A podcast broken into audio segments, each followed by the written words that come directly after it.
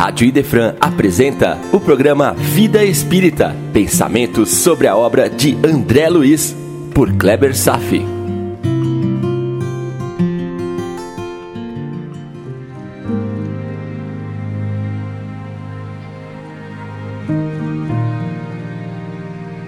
Nosso Lar, capítulo 14 Elucidações de Clarencio, parte 2 Vou narrar uma passagem que Emmanuel descreve no livro Paulo Estevão.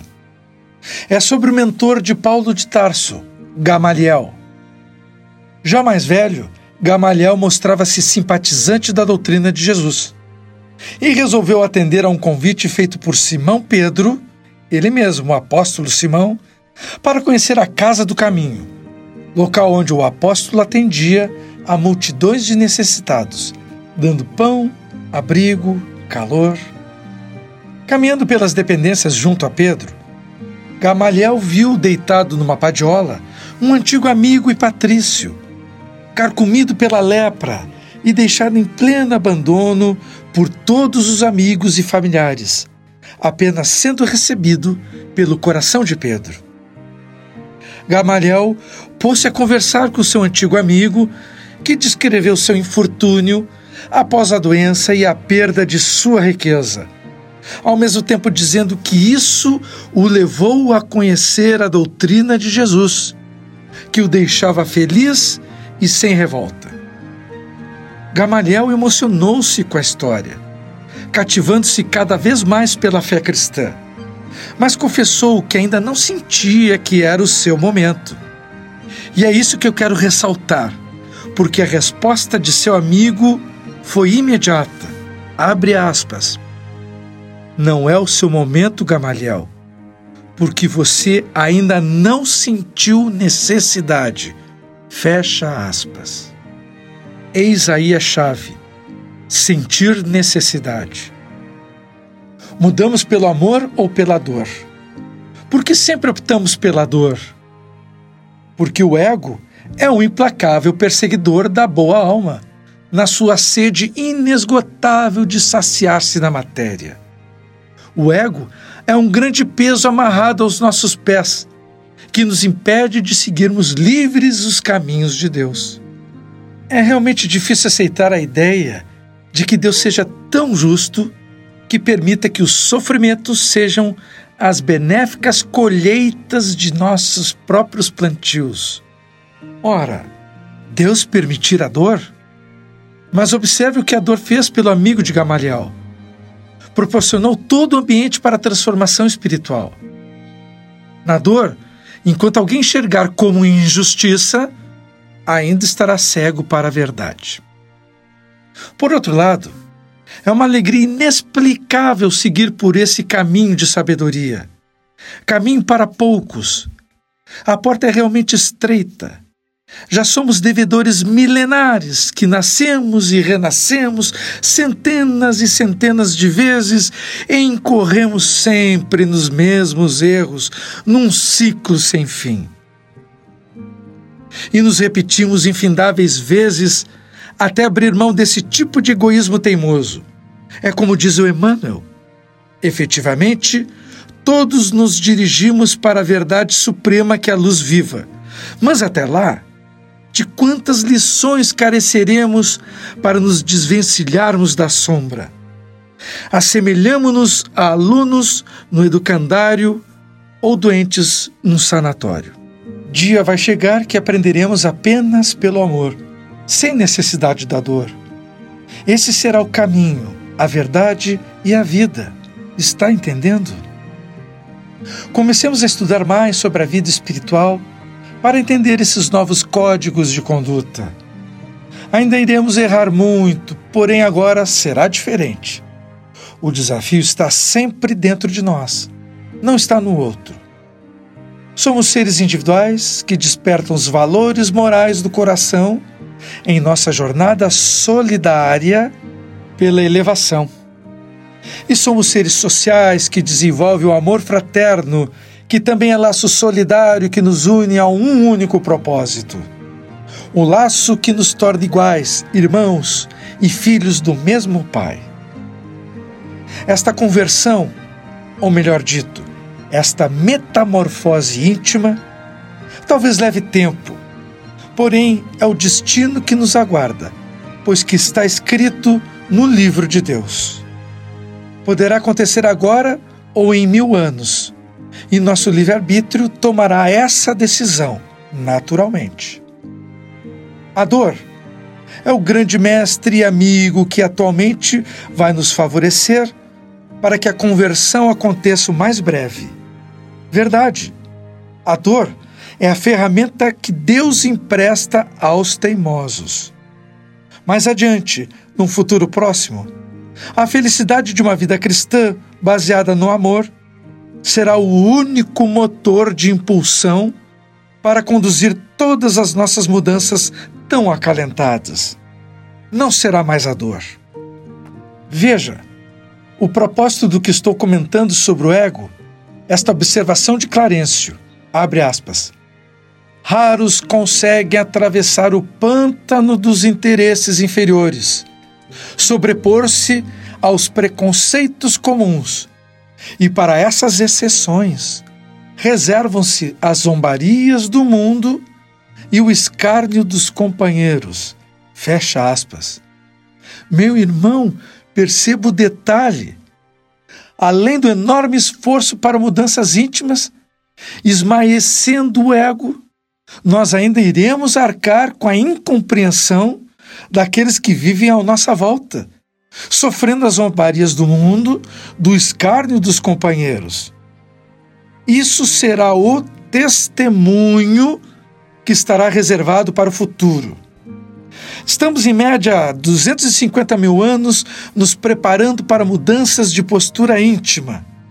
E atualmente vivemos na efervescência dessa revolução moral.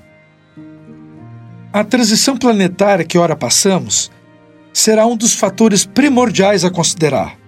Por quê? Porque o próximo estágio evolutivo planetário vai requerer uma nova postura de vida. Seremos herdeiros de um mundo adoecido por nós e vamos precisar reconstruí-lo. Seremos agentes nas mudanças na política, na economia, ecologia, etc. O mapa do mundo será outro e não haverá espaço para a maldade renitente e destruidora, que é a filha de um ego tóxico. Aos espíritos teimosos para o mal, outro destino será delegado. Aliás, não estou tirando essas informações de minha cabeça.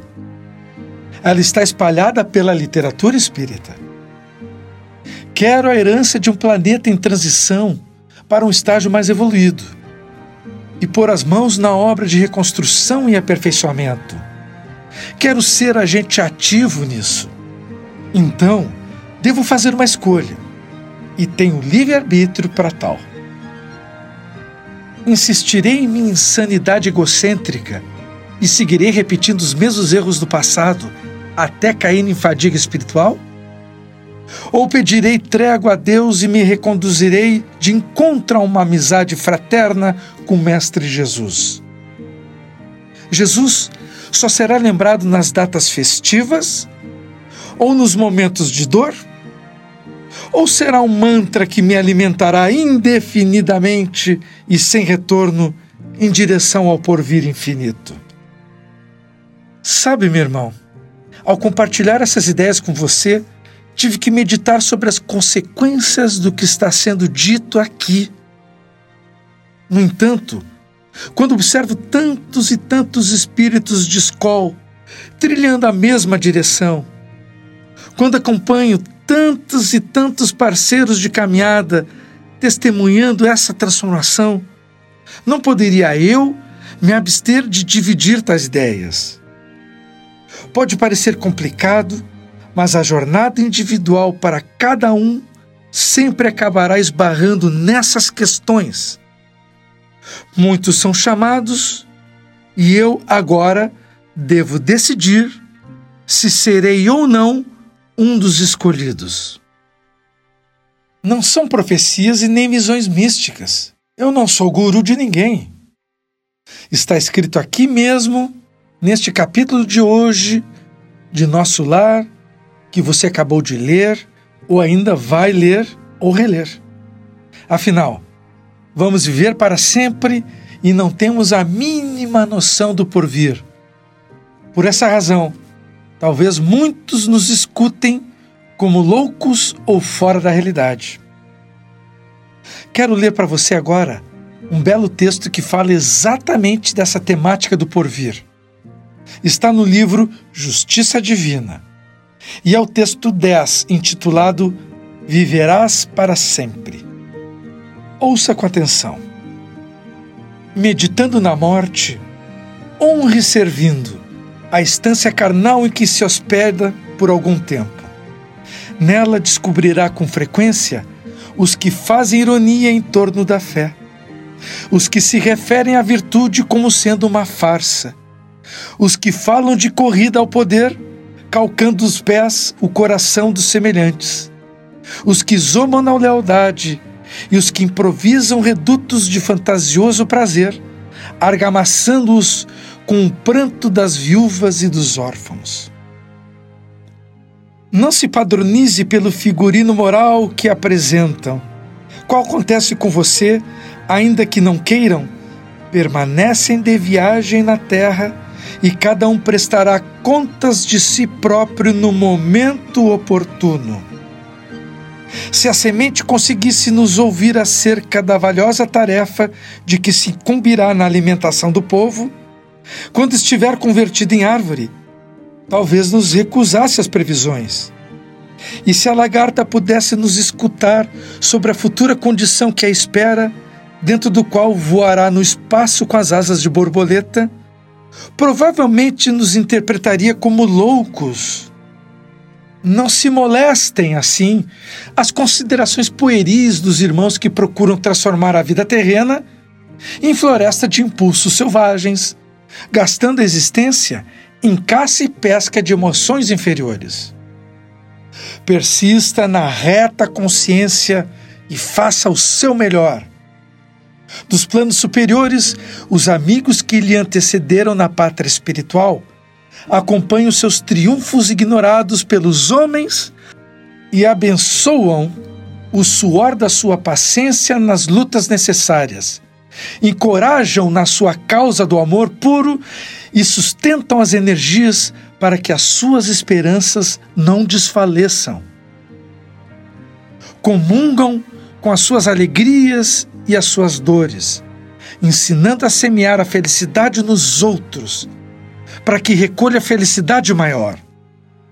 Se você tropeça, estendem os braços a você e se chora, e enxugam as suas lágrimas. Sobretudo, esperam por você, confiantes, quando terminar a tarefa, para abraçarem afetuosos com a alegria de quem recebe um companheiro querido de volta ao lar. Persevere no bem, sabendo que viverá para sempre. E se sentir sozinho na fé, lembre de Jesus. Um dia ele esteve abandonado e crucificado no alto de uma colina, contemplando amigos desertores e algozes gratuitos, beneficiários ingratos e adversários inconscientes. Na conceituação humana, estava plenamente sozinho. Contudo, ele com Deus e Deus com ele formavam maioria ante a multidão desvairada. Muito bem, vamos em frente. Clarencio diz André Luiz que não é apenas um portador de verdades amargas, que também traz palavras de estímulo. Afinal, enfrentar responsabilidades e durezas também deve se acompanhar do bálsamo das consolações e estímulos. E há outro estímulo importantíssimo que André Luiz recebeu e que será mostrada constantemente em toda a doutrina espírita: a intercessão. Eis aí um fato extremamente, mas extremamente comum mesmo, e que a grande e absoluta maioria das pessoas nem sequer imagina ou sente ou na maior parte das vezes acha que são golpes de sorte da vida ou mérito pessoal. a intercessão. Normalmente não imaginamos, mesmo em sonho, a enormidade de ajuda que recebemos da espiritualidade. Quantas e quantas intervenções ao nosso favor, a pedido de espíritos amigos, familiares, guias, parceiros, muitos dos que nos amam e que solicitam auxílio para nós aqui na Terra.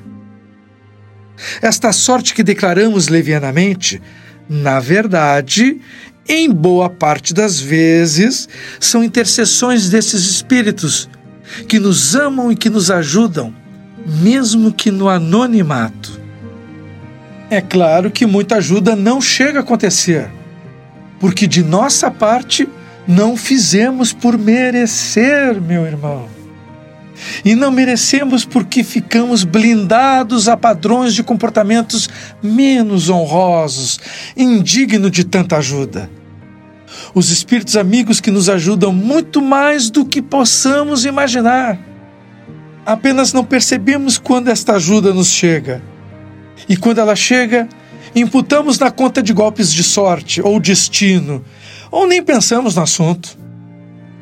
André Luiz foi muito ajudado e percebeu esta ajuda que recebeu. Apenas não imaginou a fonte de tanto auxílio. Clarencio é que revelou a ele que estar em nosso lar foi apenas por intercessão direta de sua mãe. André Luiz, então, recebeu muita atenção da espiritualidade por conta da intercessão de sua mãe. Humildemente, aceitou toda ajuda e agora sentia a necessidade do trabalho. Mas se iludiu quanto à qualidade do serviço a ser prestado. Acreditou que, pelo fato de ser portador de conhecimento médico, alcançaria um posto mais avançado de serviço. Ele se iludiu, assim como nos iludimos em imaginar muito mais méritos do que realmente merecemos. Acompanhe essa história narrada por Humberto de Campos no livro Cartas e Crônicas. O texto é o 23, intitulado Estaca Zero. Ouça com atenção. Denunciando a aflitiva expectação, o crente recém-desencarnado dirigia-se ao anjo orientador da aduana celeste, explicando: guardei a maior intimidade com as obras de Allan Kardec, que invariavelmente mantive por mestre inatacável. Os livros da codificação vigiavam minha cabeceira. Devorei todas as considerações, apontamentos e ditados e jamais duvidei da sobrevivência. O funcionário espiritual esclareceu, porém, imperturbável. Entretanto, o seu nome aqui não consta entre os credores de ascensão às esferas santificadas. Sou constrangido a indicar-lhe o regresso à nossa antiga arena de purificação na crosta terrestre. Oh, o corpo, o fardo intolerável! suspirou o candidato, evidentemente desiludido cobrou novo ânimo e continuou. Talvez não me tenha feito compreender. Fui espírita convicto. Desde muito cedo, abracei os princípios sacrossantos da doutrina, que é hoje a salvadora luz da humanidade. Não somente Allan Kardec foi meu instrutor na descoberta da revelação acompanhei as experiências de Zollner e de Aksakov nos setores da física transcendental. Flammarion, no original francês, era o meu companheiro predileto de noites e noites consecutivas. Em companhia dele, o meu pensamento vagava nas constelações distantes. Leon Denis era o mentor de minhas divagações filosóficas Deleitava-me com os livros dele, absorvendo-lhe as elucidações vivas e sempre novas. E Delane? Nele, sem dúvida, situei o manancial de minhas perquisições científicas. Para não citar apenas os grandes vultos latinos, adianto-lhe que as experiências de Crux foram carinhosamente acompanhadas por mim através do noticiário. E a fim de alicerçar pontos de vista no sólido terreno do espírito, não me contentei com os ocidentais. Consagrei-me às lições dos orientalistas, demorando-me particularmente no exame dos ensinos de Ramarakrishna, o moderno iluminado que plasmou discípulos da altura de um Vivekananda. No Brasil, tive a honra de assistir a sessões presididas por Bezerra de Menezes em minha mocidade investigadora. Ante o silêncio do servidor celeste, o precioso estudante fez pequeno intervalo e observou. Com bagagem tão grande, acredito que a minha posição de espiritualista deva ser reconhecida. Sim, registrou o anjo solícito. O seu cuidado na aquisição de conhecimento é manifesto. Traz consigo um cérebro vigoroso e bem suprido, primorosa leitura e teorias excelentes. E não me supõe capacitado à travessia da barreira? Infelizmente, não. As suas vibrações se inclinam para baixo e você não se mostra preparado a viver em atmosfera mais sutil que o da carne terrestre. Meio perturbadora essa leitura, né, meu irmão? Mas eu vou seguir em frente na história para você entender mais coisas. Vamos lá. Longe de penetrar o verdadeiro sentido das palavras ouvidas, o crente aduziu: e a Bíblia? A intimidade com o livro divino, porventura, não me conferira direitos à elevação? De Moisés ao Apocalipse, efetuei reflexões incessantes. Prestei ardoroso culto a Davi e Salomão. E não se passou um dia de minha existência em que não meditasse na grandeza de Jesus e na sublimidade dos seus ensinamentos. Parando alguns instantes, o recém-desencarnado voltou a inquirir: Não julga que a minha fidelidade às letras sagradas seja passaporte justo à subida? Indubitavelmente, respondeu o anjo. A sua conceituação está repleta de imagens ilustrativas. Ainda assim, não posso atentar contra a realidade que me compele a indicar-lhe o retorno para atender aos serviços que lhe cabe realizar. Céus! clamou o interlocutor desapontado. O que fazer então? Nesta passagem, explicou-se o cooperador angélico, temos verdadeiro concurso de títulos e esses títulos se expressam aqui pelas obras de cada um. Sem experiência vivida, e sem serviço feito, o espírito não vibra nas condições precisas à viagem para o mais alto. Grande recado esse, meu irmão, grande recado esse para nós. Mas vou, vou seguir em frente aqui.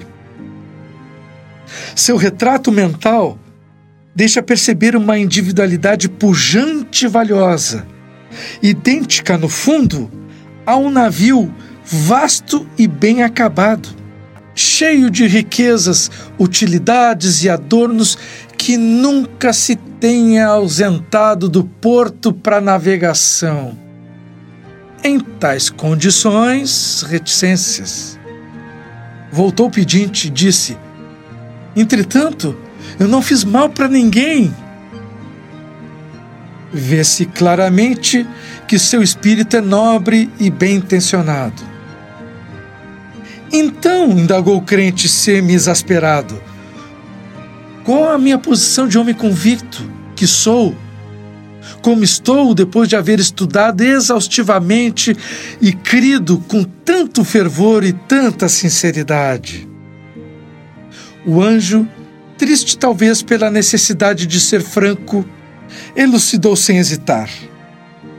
A sua posição é invejável comparado ao drama inquietante de muita gente. demonstra uma consciência quitada com a lei, não tem compromissos com o mal e revela-se habilitado à excursão nos domínios do bem. Em se tratando, contudo, da ascensão para o céu, observo-lhe o coração na estaca zero. Ninguém se eleva sem escada ou sem força. O meu amigo sabe muito. Agora é preciso fazer. E ante o sorriso reticencioso do funcionário celestial, o interlocutor nada mais aduziu ali mesmo, em profundo silêncio. Não precisa acrescentar mais nada, meu irmão. Por hoje era isso. Desejo paz a todos e até breve.